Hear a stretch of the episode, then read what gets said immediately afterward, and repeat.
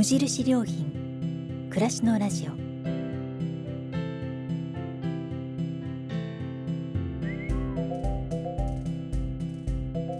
無印良品が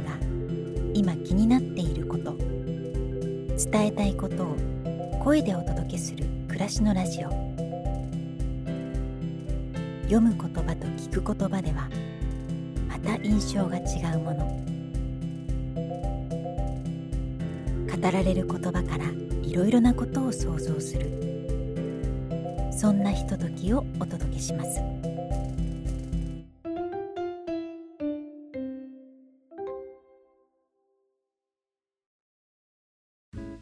暮らしのラジオパーソナリティの清水です。この番組は無印良品が考える暮らしやそのヒントをいろいろな世界で活躍されている方の話や無印良品がウェブで公開しているコラムと無地ブックスから出版されている文庫人とものシリーズの朗読を通じてお届けします。今回は伝統茶のブランド食べる代表の新田理恵さんです。新田さんは食べる株式会社代表で薬剤調合師でもいらっしゃいます。管理栄養士と国際注意薬膳調理師の資格を持ち。古今東西の食用場から食卓のアップデートを目指されています。最近は薬草に注目し日本各地時々海外にもリサーチに出かけワークショップを行っていらっしゃいます。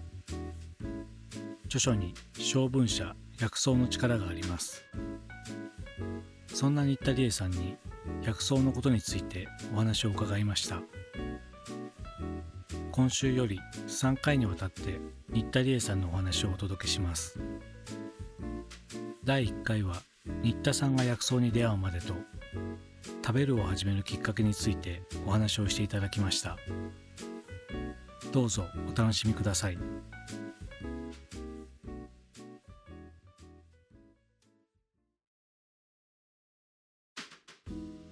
今回は食べる株式会社の代表でいらっしゃいます新田さんをお招きしてお話を伺います。新田さんよろしくお願いいたします。よろしくお願いします。まあこの食べる株式会社っていうのは名前だけだとちょっとわからないんですけれども、はい、具体的にはどういうことをやってらっしゃるんですか？はい、私たちは日本の在来の野草や薬草といったような身近な植物、特に体にいいものがたくさんありますのでそういったものを何百年も培われてきた文化をもう一回見直すといいますか、各地を回っておじいさまおばあさまたちに教えていただいたりしながらもう一回私たちの暮らしに取り入れられる形ってどんなものだろうっていうものを考えつつうん。現地の農家さんたちと一緒にお茶であったりだとかそういったプロダクトを作ってお届けするという食品薬草茶みたいなカテゴリーが一番多いんですけれども、うん。はいそういった商品開発を行っています。薬草茶ってい。うと、ちょっとピンとこないところもあるんですけども、はい、ちょっと分解するとまあ薬草とお茶とあってあそうですね。で薬草っていうのがまた言葉は知ってるんですけどもよく知らないなと思って僕が思うのはゲームで出てくるアイテムであそうですね。ちょっと回復するみたいな。回復するみたいなはい、そういう、まあ、そんな感じですよね薬草の役割っていうのは何かこう体を回復するためのものみたいなのは大まかにはイメージは合ってるんですかね？はい、えー定義が一応ありまして、はい。薬用に用いる植物の総称という意味があります。ですので自分たちの体を良くするために使うよっていう目的と薬草って草っていう漢字が入ってますけれども、うん。植物の総称なので樹木とかそういったものも含まれる、うんはい。割と幅広い植物が該当するといいますか、うん。なんか栄養価とか薬効がない植物ってないなと思うので。あ地面に生えてる草だけじゃなくて木とか、はい。まあ、花とかそういうのも含めて、まあ、はい。薬草って入ってくるっていう。そうですね、うん。今ちょうど咲いてる陣長芸の花とか、えーイチョウの葉っぱとか身近なものも結構薬用に使うことができます。うん。その薬草ってなのでなかなか僕自身もこう縁がなかったんですけども、はい。まあ、気になるのはそうすると新田さんはどこで薬草に出会ったんだろうと思うんですがはい。ちょっとその経緯とか子供の頃のお話をちょっと聞きたいんですけども、はい。ご実家はどちらなんでしたっけ？大阪のはい。市場の中にある小さなパン屋の中でえ。ー はい。市場その大市場とか青果市場の中にあるあそうですね。もういわゆる、えー、鶴橋っていう本当に昔ながらの大きな魚市場、うん、本当にプロの人たちも買いに来るような、うん、朝の4時とか3時とかから空いてるようなところが身近にあってで八百屋さんとかお肉屋さんとか専門店もたくさんあったような市場です。うん鶴橋って僕もそこよく通ってた時があるんですけど 焼肉のね町というか、うんうん、近鉄の駅ですかね。あそうです。焼肉の匂いがこう一日中していて そこに大きな市場があるんですね。あそうですね。今でもありますね。うん。その中にあるパン屋さん。はいそれは普通にあの町にあるパン屋さんと同じような感じでやってらっしゃったんですか？そうですね。いわゆる昭和のといいますかあんパンとかクリームパンとか、うん、そういったものを焼いてたりしましたねおじいちゃんたちが。あじゃあその魚菓子で働いている人たちが買っていくようなそうですそうです、なのでその市場の人たちに合わせての朝ごはんのパンってなるとすごく早いと言いますか、うん、夜中の3時にはもうパンが焼き上がり始めるみたいなペースで。へえあじゃそこに生まれたんですか？あそうですね。あじゃ結構じゃ賑やかな環境の中で、はい、育ったような。そうなんです。え。なのでそういった賑やかな街の方が割と肌に合うと言いますか。はい。まあでも活気があって毎日が楽しそうな。あそうですね。うん。それこそね、ドラマに出てきそうな。あそうですね。ですね。はい、え。ー、でも今そのパンってなるとますますちょっと薬草と離れていったような気がするんですけども、そういう環境の中にあって食には関心があったってことなんですかね？そうですね、まあ、食べることは昔から大好きだったっていうのはもちろんあるんですけれども、まあ、高校2年生の時に私の一番仲の良かった友人が拒食と過食を繰り返し始めるみたいな時期があったりだとか同じ時期に自分の父が糖尿病になってしまう結構重度で今でも透析に行ってたりするんですけどなのでそういった食べることってすごく大事だし、えー、体を作っていく基礎がゆえに扱い方を間違えると狂気になってしまうっていうすごくショックな出来事があった。好きな食べることが何でしょう糖尿病であるみたいなそういった生活習慣病にもつながってしまう可能性というか危険性がある、みたいなところがすごく悲しいしなんか身近なそういう人たちに対してその時の私は何もすることができなかった。何も助けられなかったというか力になれなかったのももどかしいなっていうのがあって、それでちょうど大学の進学を決める時に栄養学の専攻があったので、その食べることでその人を幸せにする健康にするような仕事がしたい、うん、その食べるっていう感じも分解すると人を良くするっていう風に書くことができますけれども、うん、そういった仕事がしたいって強く思ってそこからですね高校生でそこまで行くのってすごいですね。めっちゃショックだったんですよねやっぱり。そうなんですか、はい、食べるっていうことは確かにこう食べると元気になったりとかっていうところにどうしても行ってしまいますけども、うん、食べることが狂気になるっていうのはちょっとドキッとしたんですけども、うんうん、それはやっぱ気をつけてないと体を蝕んでしまうというか病気を誘発してしまうことにもなっちゃうっていうのが、まあ、現実にあるわけですよね。そうですよねそれを何とかしたいと思って栄養学に行くっていうその決意はすごいですね。いえいえいえなんか自然なというかそうですか。自分の中では、はい。その栄養学って何を学ぶというか何を目指す学問なんですか？そうですね。栄養バランスが取れて健康を保っていけるような、うん、そういった何でしょう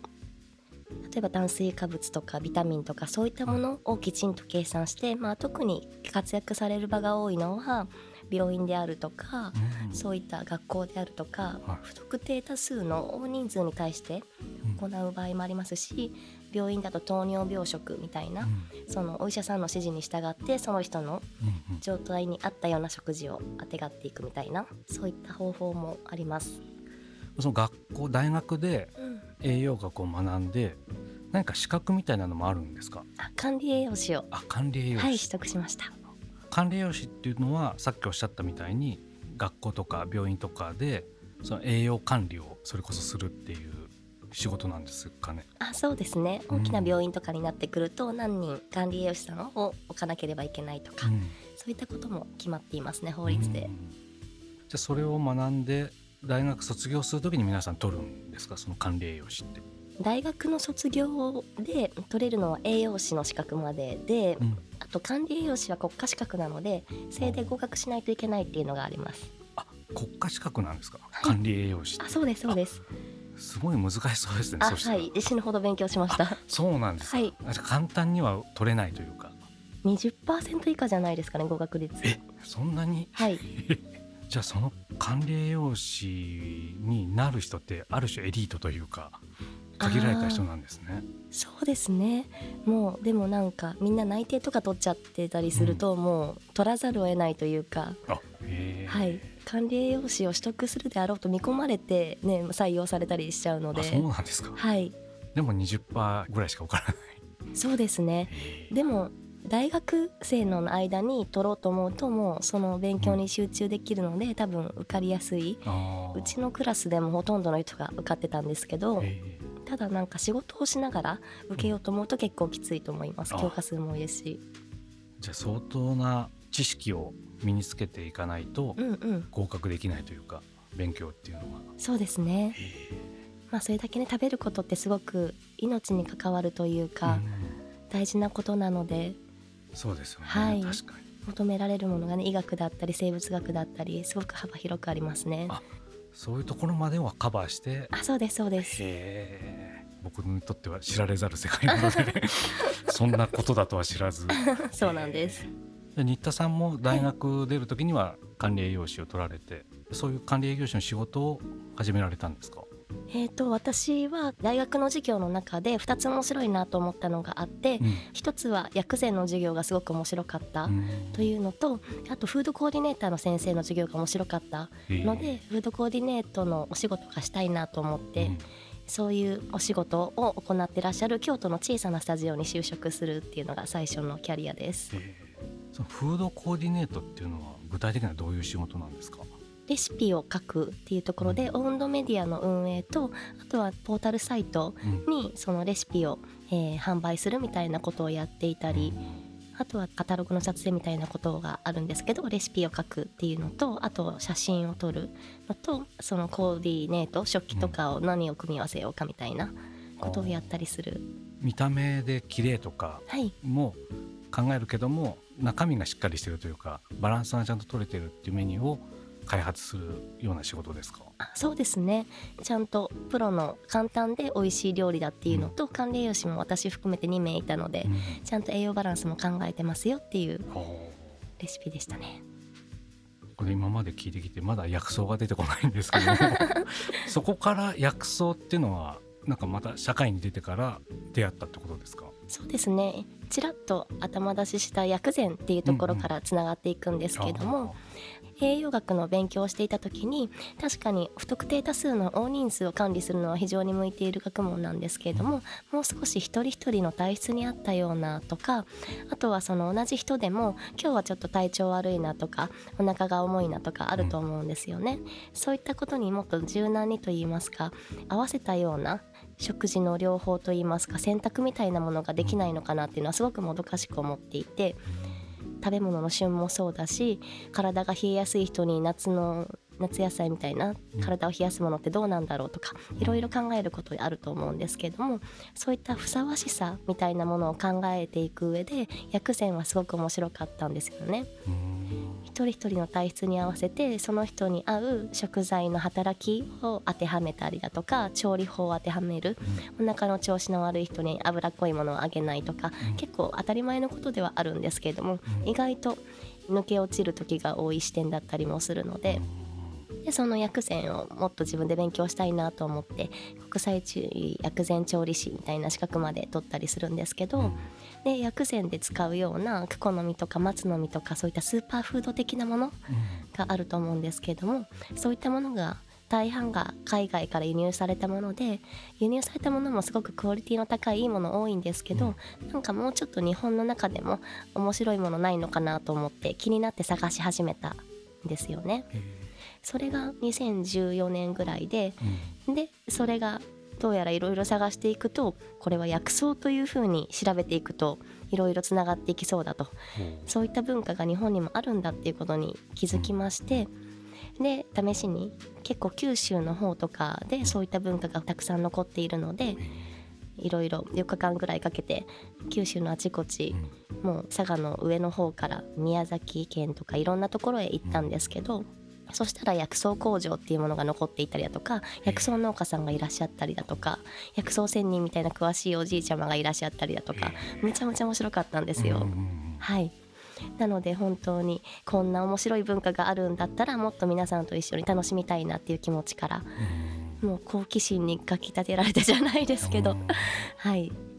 その栄養学っていうのはその大多数の、はい。まあ、不特定多数の方に対してっていうので薬膳っていうのはもう少しこう個人によった一人一人のみたいな要素もあるってことなんですか？そうですね。その人の体質体調に合わせたみたいなところがまずベースであるので。でその薬膳っていうのは日本古来の考え方みたいなものなんですか？ベースとしては中医学といいまして中国の医学がベースになってきますそこからもう入ってきてからも長いものなのである程度日本向けにアレンジされている部分もあったり中国の方でももともとはその病人食的な病気に対する薬のご飯みたいなところがあったりするんですけれどももともとなんか外科医とかで内科医とかいろんなお医者さんが多い中で食医食べ物のお医者さんは中国の中では過去は一番ランクが上だったっていうふうに言われるぐらいすごく大事にされてきた分野なんですけれども今はもう少し一般化していて、そういった病気に対するみたいなところよりももう少し幅広く美容に対してとか、ダイエットに向けてとかその健康増進的な目的を加えた場合もまあ薬膳って言ってもいいでしょうみたいな。割と薬膳という意味の定義が広くなっている傾向にありますね最近は。なるほその大学で学ぶ中で、はい、栄養学っていうのはおそらく西洋から来たうんうん。学問で、はい。薬膳学っていうのは東洋的なものがあって、うんうん。それ両方とも習ってはい。で新田さんはその中でこう東洋的なものに惹かれていって、はい。まあ、九州まで足を運ぶという。そうですね。へえ。でも最初のきっかけがお友達とかお父様のことが心配でっていうのでいくとちょっとそういうところに自然の流れなのかもしれないですよね、うんうん。個人に対して役に立つようなことが薬膳のところにあるっていうので。そうですね。やっぱり食べることで身近な人を幸せにしたいっていうのが一番のミッションだったりするので、なるほど。その九州の仙人がいるとかっていうのは、どんな感じで皆さんやってらっしゃるんですか？農家さんということですか？そうですね、えーやっぱり薬草や野草を採取しに行くってなるとかなり大変なので、あっちこっち移動してちょっとずつ取ってってなると。なので栽培されている方も多いんじゃないかなと思います。あ自分ではい。種を植えて、はい。は浅野先生とかもそうですね。なんか身近な山で植えられたりあうん。しておられましたね、そこでその薬草っていうのに出会って現場に行ったりとかはい。してそこからこの食べるっていう会社を作るっていうところのきっかけっていうのは何かあったんですか？もう本当に偶然で起業するつもりはさらさらなかったんですけど偶然がいくつか重なって、まず一つはたまたま友人が結婚式をするので100個ぐらいのなんか引き出物を探していたっていうところがあって、試しに作ってみようかっていうきっかけがあったのと、はい。でもう一つはその九州に行った時の薬草工場さんがすごく優しかったうん。ので100個ぐらいとか少ない量でも新しい商品作りますよっていう風に言ってくださったからスモールスタートができるうんっていう状況だったのとその九州にいた4日間でなんかむちゃくちゃ面白い素材と工場さんと出会ってもうすぐ作れる状態になってたみたいなうん。ところがあったりあとはたまたまクラウドファンディングやりませんかっていうお声掛けをいただいたりして、まあ、私なんかそういうお願いします。こういうことがやりたいんで助けてくださいっていうのが苦手なタイプなので、うん。クラファンとかやんないかなと思ってたんですけど、うん。うんでもすごい面白い薬草文化っていうものが、えー出会ってしまったので。うん。もうこれはみんなで楽しまないともったいないなっていうところがあったりもっと皆さんを巻き込みたいというか当事者になっていただける人を増やしたかったっていう気持ちもあってじゃあクラウドファンディングもやってみるみたいな決断ができたっていうところがあってはいもう全部揃ったっていう感じですよねうんなんか。はい。あとはやる一歩を踏むだけみたいな。あそうですそうです。へなのでその4日間の九州の旅が終わってから3ヶ月間でその食べるを立ち上げるっていうところまでクラファンもやりきってみたいな。ーそんな短い期間で。あはいもう全部一気にやっちゃいました、それ立ち上げたってことはそのお勤めしてた会社も辞めてみたいなことですか？あその時もうすでに独立してたのであそうなんですか。はいフリーランスみたいな状態だったのでいつでも何でも自由に、あじゃあ会社辞めてからはい。フリーランスになって九州の4日間はい。の旅に出かけて、あそうですね。へえでもそういうつもりもなく行ったわけですよね。そうですね。たまたまですね。わからないもんですね。いや本当に。うんでそのお友達の結婚式で作ったっていうのは何を作ったんですか？その時のものも、えー今もその商品の中に残ってますけども柿同士とハトムギ茶というものを作りました。それは何でかっていうと柿同士っていう植物なんかミントっぽい香りがあって爽やかで美味しいんですね。で新郎新婦から夏の結婚式なので爽やかなものがいいっていうリクエストがあったっていうのも味的に合うなと思ったのとあと柿同士ってその名前の通り垣根を通り越していくほど繁殖力が強い。家と家の垣根を越えるってすごい結婚式っぽいなっていうイメージもあってあこれだと思うん。って、なるほど。はい。それお茶を作った？そうですね。お茶を作りました。お茶っ葉というかティーバッグみたいなものですか、そうですね。えっとブレンドティーを作ってで今もカンカンに入ってる商品があると思うんですけれども、それと同じようなパッケージのデザインはちょっと違ったんですけれども、うん。缶は同じでリーフがたっぷり入っているみたいな形でご用意してました。へえでも友達のために結婚式にオリジナルのものを作るってすごいですね。あいえいえいえいえ。やっぱりね嬉しいことですし。うーんまあねとはいえなかなか行動に起こすのは難しいというか。あでもそれで食べるを立ち上げてそこからどういう行動に出たんですか？商品を作ることを目指したんですか？そうですね。やっぱりこの薬草っていう面白い文化に触れていただきたいと思った時に、やっぱり手軽に買えなかったので使っていただいた方が一番なんか生活文化ですしいいかなと思うので、うん。やっぱり届けるっていうことをちゃんとやらないといけないなと思い、このお茶という商品をまず販売していくっていうことを始めました。なるほど、うん情報だけまとめて出すっていう方法もあったのかもしれないですけど、うんうん。まあそこだと何かあの耳だけ大きくなって体感がないから物を作ってそれを体験してもらうっていうのは確かにいいですよね。そうですね暮らしのことなので実践してこそっていうところがあるかなと思います。うん。じゃあこの後ちょっとその立ち上げられた後の話と、はいえー薬草のこととか生産者のことをちょっと聞いていきたいと思います。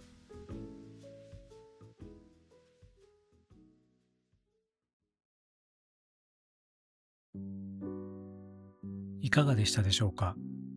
新田理恵さんに薬草に出会うまでと食べるを始めるきっかけについてお話を伺いました。次回は薬草のことや薬草を取り巻く現状についてのお話です。今回お届けしたのは全3回のうちの第1回です。この後もその他の番組をお楽しみいただければと思います。それではまたお会いしましょう。